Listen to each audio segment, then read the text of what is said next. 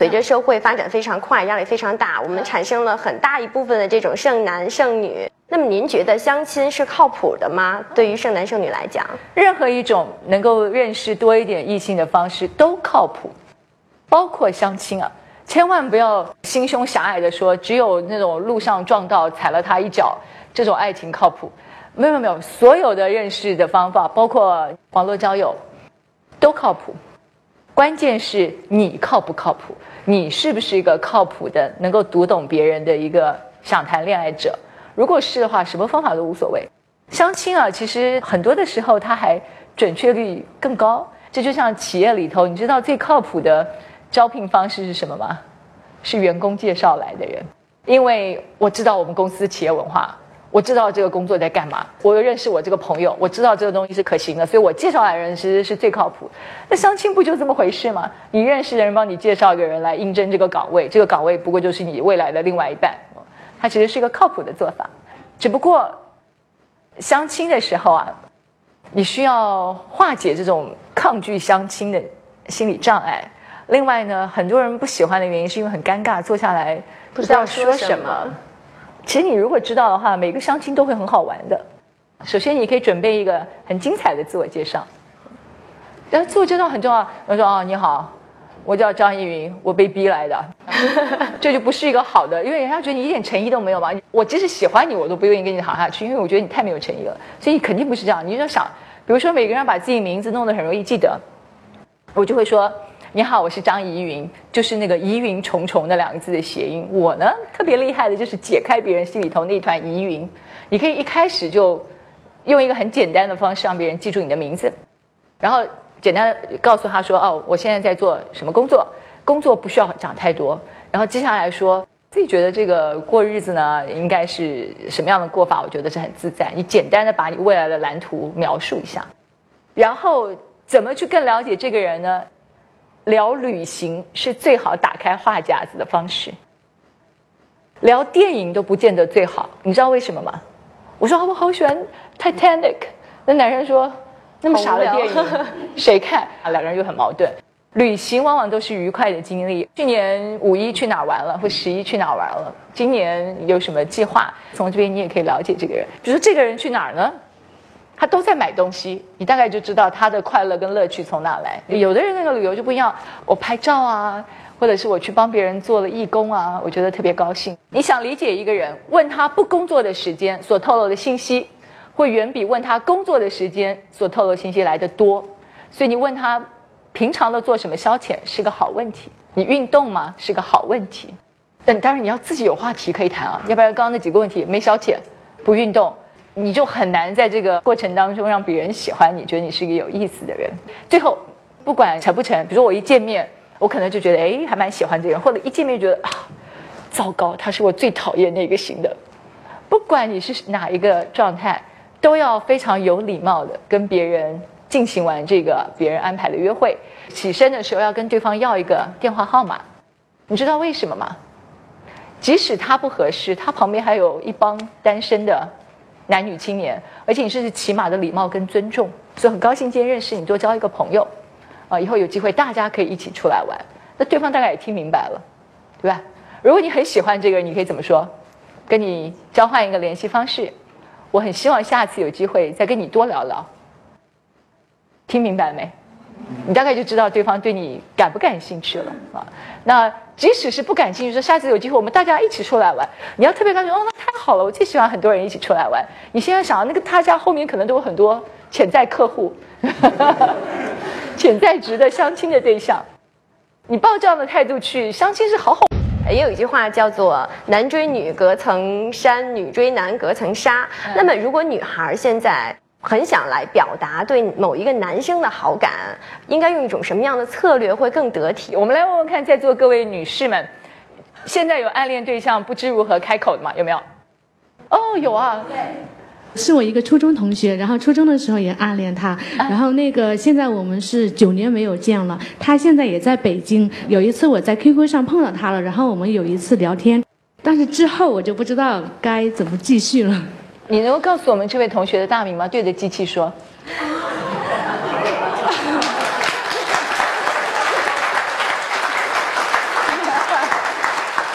我在教你怎么把暗恋变明说。来，你先试试看。他叫管金亮。OK，管金亮同学是吧？好，加油一下。在爱情关系当中，说实话，男孩真的比较喜欢扮演猎人的角色。然后呢，他们希望女孩子是被追求的那一方，而不是主动拿个鞭子来这个吆喝要追你的那一方。所以女生比较被动，这是不争的事实。那我们鼓励大家是这样子，就是你的姻缘啊，千万不要是等来的，要找来的。即使是被动的一方，你都不能一点动作都没有啊。如果是这样的话，你基本上就会很辛苦，因为人生苦短啊，你都是等等等等光了。所以我建议几个做法：第一，你可以很优雅的、含蓄的、转弯的，告诉对方说：“我其实还蛮欣赏你的，如果你来追我，我不会拒绝。”其实男人需要这样的信号。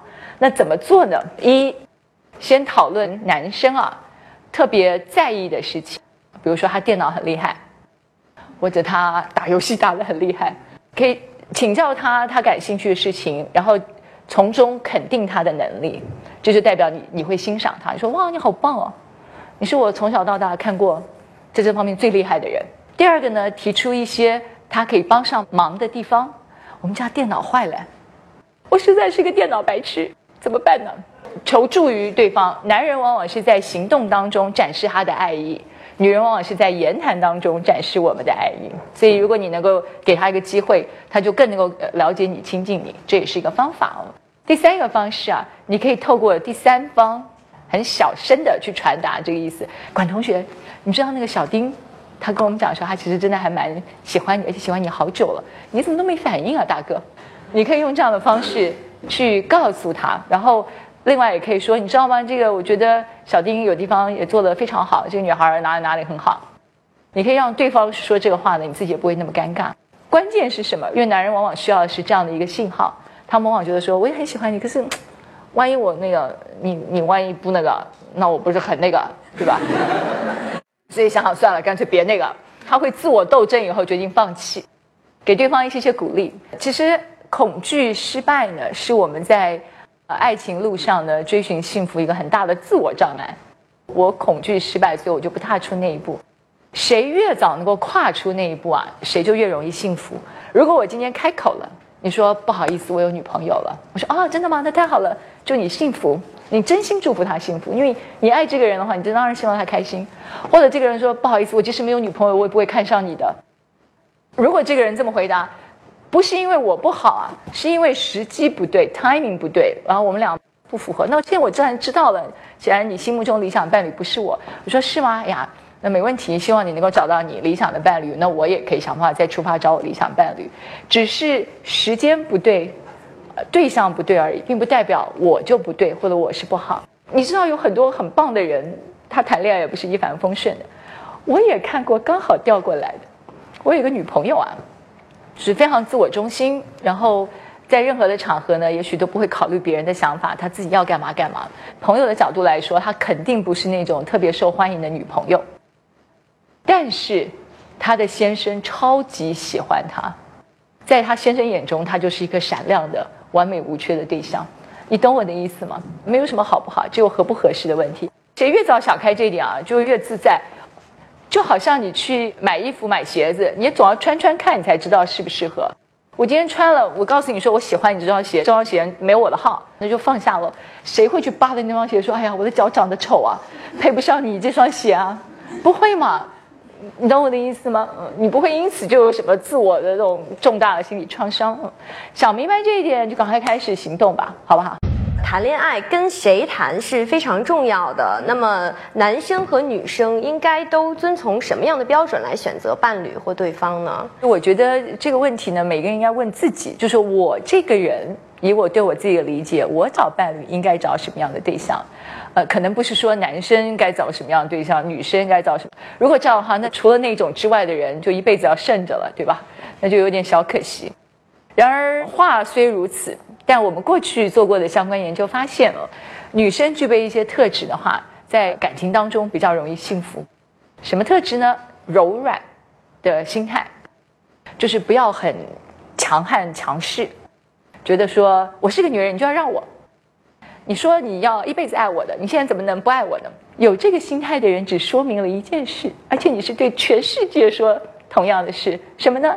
就是我是一个还不成熟的女人，所以我可能没有什么爱人的能力。那如果你要跟我谈恋爱，大哥，你自求多福啊！这是一个很糟糕的信号。男生们应该要听得懂这个信号，你就要追这个女孩子，那你要自求多福，你必须要有非常棒的爱人能量，才能够 cover 他不足的那一半。男人的话呢，有几个特色，如果有的话，他非常容易幸福。男人大气。婚姻跟感情关系里头呢，真正的爷们是，我可以计较，但我不。这个事情呢，我可以计较，就这事儿应该是我有理的，但我决定大度大气，就放下这个事情。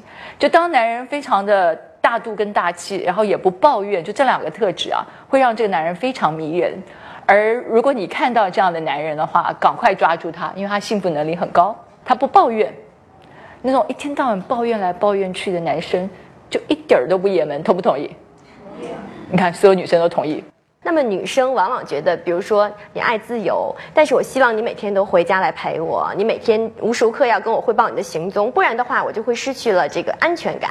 安全感在自己身上，如果你向外找啊，你会发觉满地都找不着。这个原因是这样子的，就说我们对一个人信不信赖。或者我们跟别人分离的时候有多自在呢？其实跟过去成长经验有关系吗？